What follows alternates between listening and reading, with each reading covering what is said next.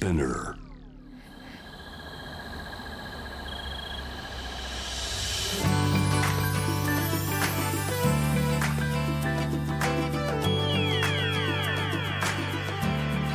エネオス4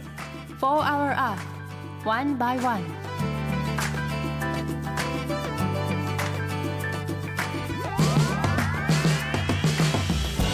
エネオス4 Hour Earth 1 by 1ナビゲーターの堀田茜ですこの時間は素敵なゲストをお招きし地球のより良い未来の実現に向けた SDGs について皆さんと一緒に学んでいく時間です、えー今年もより注目される NFT アート、まあ、ちょっと難しいですけど新しい世代のアートがこう今最近よく聞くようになってきてますけどあの、まあ、引き続き私も好きな美術館とかには足を運ぶようにはしていてあのこの間六本木の森美術館で行われていたあの梅津和夫さんの大美術展というものに行ってきました。あのやっぱり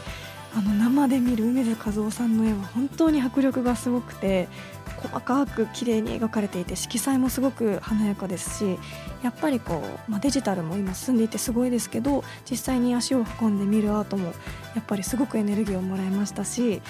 いろんなカルチャーに触れて勉強していきたいなと思いました。ということで本日も SDGs 学んでいきたいと思います。地球の未来を考えるこの番組はエネオスの提供でお送りします。エネオスは2040年までに自社で排出する CO2 の量をさまざまな取り組みからプラスマイナスゼロにするカーボンニュートラル企業を目指していて私たちの未来に不可欠な脱炭素循環型社会の実現に向けて具体的な取り組みをされているそうなのでそのあたりも番組で分かりやすく紹介していきたいと思います。そしてこの番組は JWAVE をキーステーションに FM ノースウェーブ ZIPFM、FM802、クロス FM、JFL5 曲をネットしてお送りします。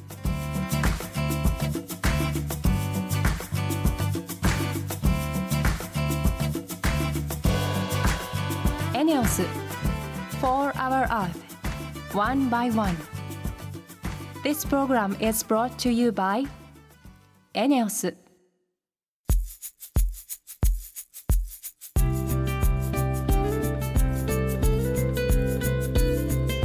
オス4アワーアース1 by 1本日のトークテーマは目標9産業と技術革新の基盤を作ろうです。今回は折り紙の技術を使った宇宙建築がポイントだそうです。宇宙建築と折り紙なんだか壮大なお話が聞けそうです。楽しみです。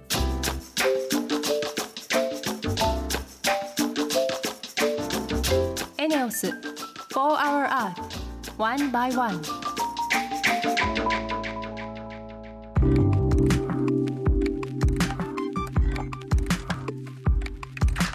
金がナビゲートしているエネオス4 h o u r Earth 1 by 1本日も素敵なゲストの方とリモートでつながっています。株式会社アウトセンスの CTO 石松慎太郎さんです。よろしくお願いします。よろしくお願いいたします。まずは簡単に石松さんのプロフィールをご紹介します。大学時代から宇宙エレベーターなど宇宙建築学に興味を持ち始め日本の宇宙建築学の第一人者の下で折り紙構造を用いた宇宙建築の研究に没頭。現在はアウトセンスにて折り紙構造建築の開発に携わっています。プロフィールからも壮大な感じが伝わってくるんですけどまず石松さんのいらっしゃるアウトセンスはどんなことをされている会社なんですか？弊社株式会社アウトセンスは、えー、折工学を活用した宇宙建築を築くことで、えー人が月面で居住できる世界の実現を目指す宇宙ベンチャー企業になります。折工学あの折り紙の折るに工学の折工学そしてはい。宇宙建築ということでそれはどんな建築のことなんですか？そうですね。えー簡単に言うとしたら、えー地球以外に建てる建築のことを宇宙建築と呼びます。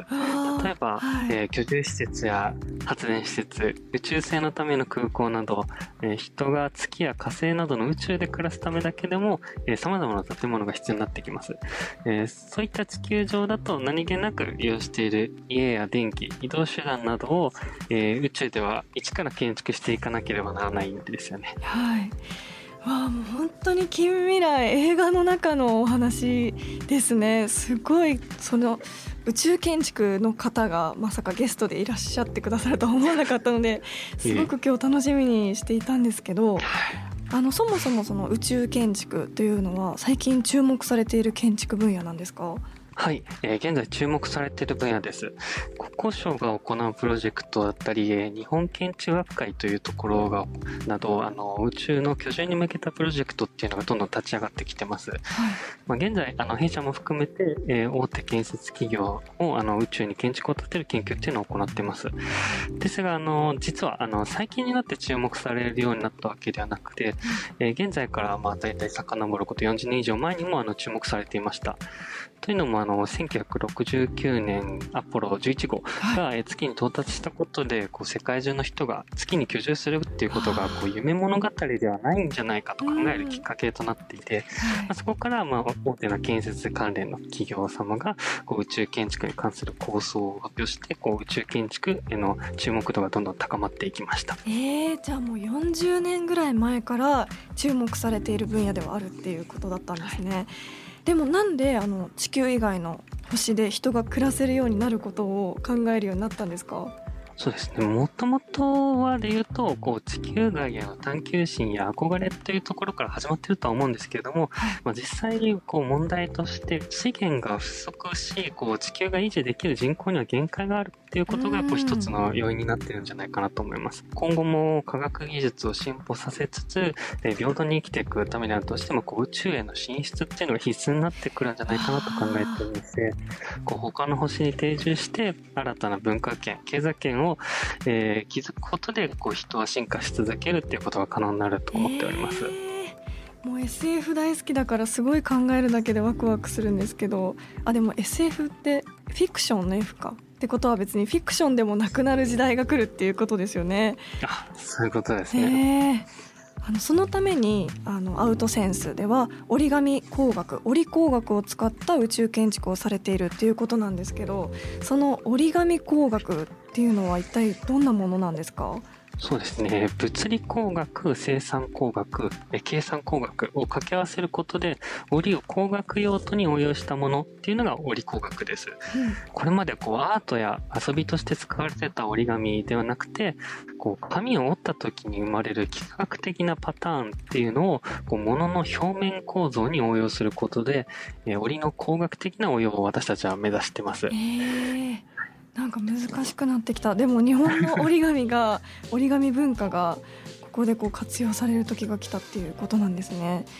なんで折り紙の技術が今注目されてるんですか？こう宇宙への輸送手段っていうのを考えた時に今主流の輸送手段っていうのが、まあ、ロケットだと思うんですけれども、うんはい、そうするとこう輸送できる大きさっていうのはどうしてもロケットの大きさに左右されてしまうんですよね。そうするとこうロケットよりも大きなものっていうのを宇宙に輸送するには、うん、えー、輸送したいものをロケットの大きさよりも小さくする必要があります。そんな時、こう、折り技術っていうのが非常に有効になってくるんです。折り技術の中には、こう、小さく折りたたみ、簡単に広げることができるものっていうのが存在していて、うん、えそれによって大きな太陽光パネルだったり、え居住施設であってもコンパクトに折りたたんで運んで、え現地で展開して使用することができるんです。へーその折り紙の技術なんですけど私たちがあの子供の頃からやってきた普通のあの折り紙と似た折り方だったりするんですか？そうですね。基本的には、えー、皆様がやられたことのある折り紙で出てくる折り方がベースになってます。その中でも小さく折りたためることで有名な折り方としては、えー、恩師である東海大学の曽我部明人准教授が考案した曽我部折りっていうものだったり、えー、産業応用の代表例として知られている三浦織っていうのがあります。これらはあのそれぞれ同じ形の織なんですけどもそれを規則的に織ることでこう筒状のものだったり平たいものっていうのを小さく折りたたむっていうことができます。うん、他には私が考えたこう紙ではなく厚みのある筒状のものを小さく畳むことができる石松織っていうのもあるんですけども、えー、まあ、必ずしも、うん、必ずしも紙だけが最初ではなく、えー、金属やプラスチックそういったさまざまな材料に対してもこう織り技術っていうのを生かしていきいけるんです。えー、えその石松織っていうのはちなみにどんな織り方なんですか？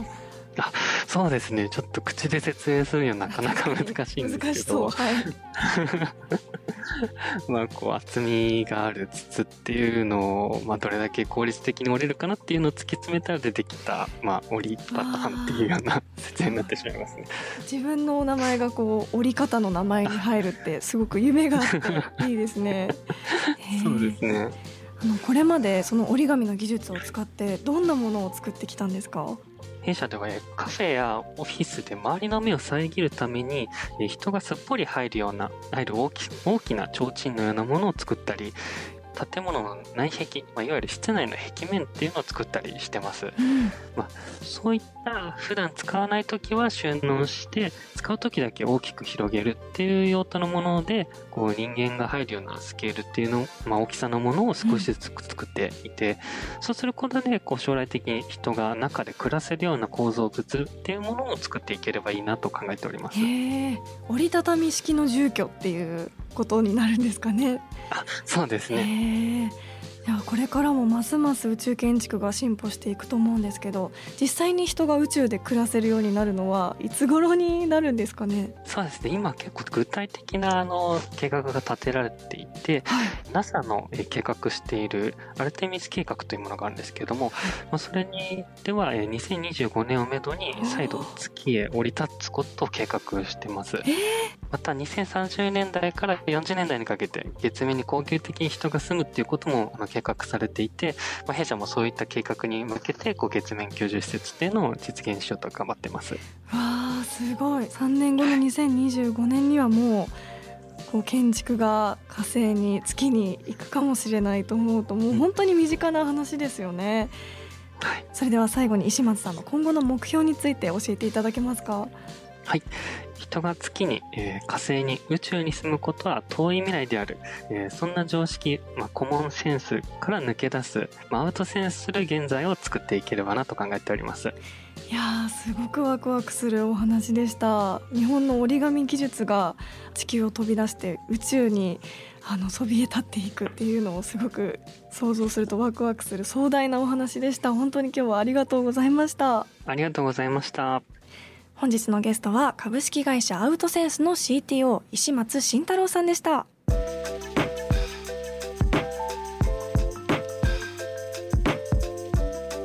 エネオス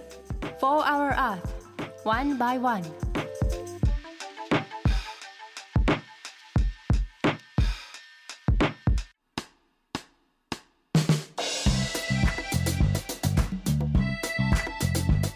田茜がナビゲートするエネオス4 Hour Earth One by One ここからはエネオス SDGs ステーションのお時間です。今月のテーマは自動車に関するサービスの一つカーリースです。先週は車に対する消費者ニーズが保有からカーリースやカーシェアなどのサービス利用に変化していること。それによって2040年には乗用車の全走行距離のおよそ6割がカーリースカーシェアによるもので占められるということを学びました。今週はエネオスが取り組むカーリース事業についていろいろとお話を伺いたいと思います。ということでエネオスの佐藤さんよろしくお願いします。はい、よろしくお願いいたします。エネオスのカーリース事業のお話を聞く前にまずは簡単に自己紹介をお願いしますエネオスのカーリースの事業開発を行っております新規事業デザイン部というところから参りました佐藤と申します。はいえっ、とこの事業開発の全体的なリードを行っているものでございます。カーリースすごく私も興味津々なんですけど今日はどんなお話を伺えるんでしょうか？えー低炭素それから循環型な社会をまあ我々が目指していく中でですねあのデジタル革命とかそれから物消費からコト消費ですとか私たちの生活って大きく変化しておりうん。でそのような中であのエネオスはモビリティサービスというものとライフサポートという2つのサービスの領域で皆様の生活をより豊かにするためのサービスを提供しておるというところでございます。はい。でそうした中で従来のエネルギーをこう供給するというだけではなくてですね、新しいこうモビリティサービスの一つとしてカーリース事業、まあ、我々はそのエネオス新車のサブスクという、えー、とサービス名称にしておりますけれども、はい。提供を開始したというところでございます。もう新車のサブスク気になりますね。あのエネオスではいつから本格的にカーリース事業に力を入れ始めたんですか？はい、あのつい最近というとあれなんですけど、はい。2020年の9月からですねあの販売の実証を始めましてで2021年のですね4月から全国展開を開始したところでございます、はあ。そもそもなぜカーリース事業を始めようと思ったんですか？えー少し先の話ではあるんですけれども2040年くらいのこう未来をですね見据えたときにはい。物からことという消費スタイルの変化というのはさらにこう加速するんだというふうに考えております、うんで車もですねあの個人でこう買ったりですね持ったりするということよりも毎月定額で利用するといったこう、まあ、例えばカーリースですとかそうしたサービスですとか移動が必要な時に手軽に利用するカーシェアのようなこういうサービスがあの大きく増えていくというふうに予測しております。そうなんですよね私の世代もあの車を買うかっていうのをすごい考える世代なんですけどやっぱカーシェアを利用するとやっぱ安いなっていうのをすごく思っていて最近私も頻繁にカーシェア利用しています。あのエネオスではそのカーリース事業としてどんなサービスを提供されてるんですか？はい、あのまず好きな時に好きなだけ好きな車をと、まあまあ、カーシェアが典型的なんですけど、そういうニーズを叶えるようなですねサービスのラインナップをいろいろ開発しておるところでございます。でカーリーさんはその一つなんですけれども、えっと、燃料とかですねあのガソリン経由それから車のメンテナンスとか、まあ、そういうあの関連する商品をですね、えっと、パッケージてうん。でそのサービスを SS でこうワンストップっていうんですかね。あの一箇所に来れば車も、えーメンテナンスも燃料も全部賄えると、まあ、このサービスをあの提供しようとしております。はい。はい、でこれによってですねあの車を必要とするさまざまな方々にあのこれまで以上に身近で便利なあのモビリティサービスという形で提供していこうと。であの私ども日本全国1万2000以上の SS が拠点としてありますのでその強みを生かしてですねこうしたモビリティサービスと言われるようなものを全国レベルであの広く供給していきたいというふうに考えております。うんその全国に広がるサービスステーションをモビリティサービスの拠点としていく強みって何なんでしょうか？はい、あのもともと SS という、まあ、サービスステーションというものって燃料販売うん。という拠点、まあ、この位置づけが中心だったんですけどはい。これからはですねあのエネオスのあのコアな事業あの私たちあのエネルギー業種なのでそのコア事業であるエネルギーとですね車をこう組み合わせることで、えっと、モビリティサービス拠点として SS は進化していくまあべきなのではないかというふうに考えております。今までのあの、はい、車ってあのガソリンとか軽油で走っている車だったわけですけれども、電気自動車とかですね水素の燃料自動車燃料電池自動車とか車がこう高度にこうどんどん進化していくわけなんですけれどもそうしたエネルギーもあの弊社供給しておりますのでそうしたこう高度化というんですかねした車とエネルギーを結びつけてそれを全国的にあのワンストップで供給するというそういう拠点でありたいというふうに考えております。なるほど。そのエネオスのカーリースの特徴について改めて教えていただけますか？はい、エネオスの新車のサブスクというふうに銘打ったサービスとしてですね、はい。個人のお客様向けにこう展開しておるんですけども、うん。あの売りのポイントが4つございましてですね、ほう。えっと、まず1つ目がそのたくさんの車の中から選べると。あ販売いいですね。上位の車の中から、はい、選べる、まあ、なのであのメーカーさんを問わないとうん。でそれからあの月々の負担が定額で込み込みです。あの毎月同じえー金額をお支払いいただくことで、えー、と車もメンテナンスもあの全て賄えるという。うん。で3つ目にですねあの例えばライフスタイルが変わって大きな車が必要になりましたとか、まあ、もしくはあの小さな車でいいとかいう時にですね、えっと2年ごとに無料であの乗り換えられる。へえで最後が、はい、アド NS カードを利用することによってあの我々の一番得意なですねその給油という部分でうん。あの燃料をお得な価格であのご提供できると。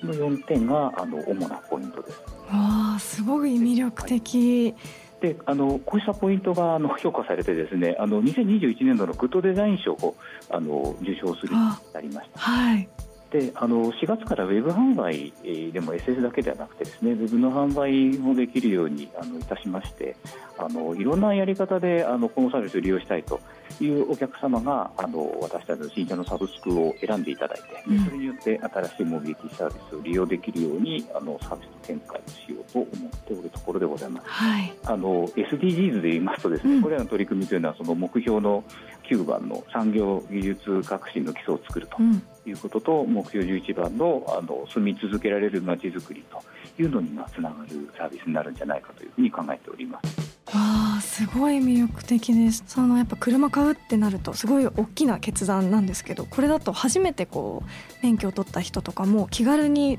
そのカーシェアよりももっと車をこう私物化できるっていうかっていう感じもありますし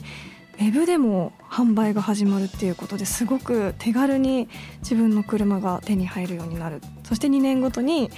あの気分が変わったら車を変えれたりするっていうすごく画期的なシステムですよね。あの実際車買うとなるとやっぱ手続きが面倒だったりもしますし今後もエネオスのカーリース私も注目していきたいと思います。本日はエネオスの佐藤さんありがとうございました。はいどうもありがとうございました。エネオス4 Hour Earth One by One.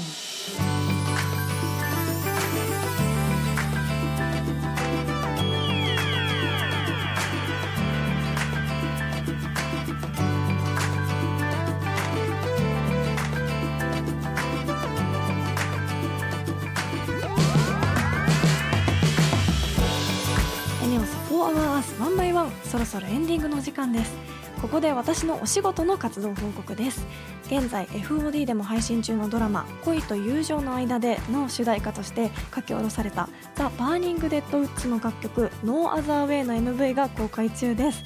あのこちらはリリックビデオなんですけど私が主演をさせていただいた恋と友情の間でのドラマの劇中映像もところどころに出ていてドラマをより一層盛り上げてくれています。えー、あのドラマの劇中ともすごくリンクしているシーンがたくさんあるのでドラマを見ていない人もそうですけど見た方はもっと楽しめると思いますのでどちらもチェックしていただけたら嬉しいです。ミュージックビデオは現在 YouTube などで公開されていますのでこちらもご覧ください。え本日は株式会社アウトセンスの CTO 石松さんにお話を伺いました。宇宙建築のお話今までのこの番組の中で一番壮大なテーマだったんじゃないかなと思いますがあの本当に私たち日本人の馴染みの折り紙というものが宇宙での建築で役に立っているっていうのがすごくインパクトがありましたしあのもう23年後に折り工学を用いた宇宙建築があのもう出来上がっていくというお話を聞いて本当にもうそんな時代まで来たかっていうふうに思いました。このアウトセンスの社員の方々まだ世代が20代という若い方々らしく本当にあのこれからの将来未来を引っ張ってくださる方々なんだろうなとお話を聞きながらとてもワクワクしました。そしてリスナーの皆さん普段やっている SDGs のこと気になること質問などあればぜひ番組まで教えてください。メールはホームページにあるメッセージトゥースタジオから。ツイッターは番組名を検索して「4HourEarth」の頭文字「ハッシュタグ #FOE813」をつけてどんどんつぶやいてください。エネオス SDGs ステーションへのメッセージも大歓迎です。エネルギーのことエネオスのことなど疑問や質問も募集しています。それではまた来週この時間にお会いしましょう。ここまでのお相手は堀田茜でした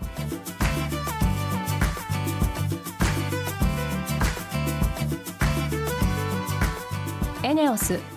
4 Hour Earth One by One This program was brought to you by エネオス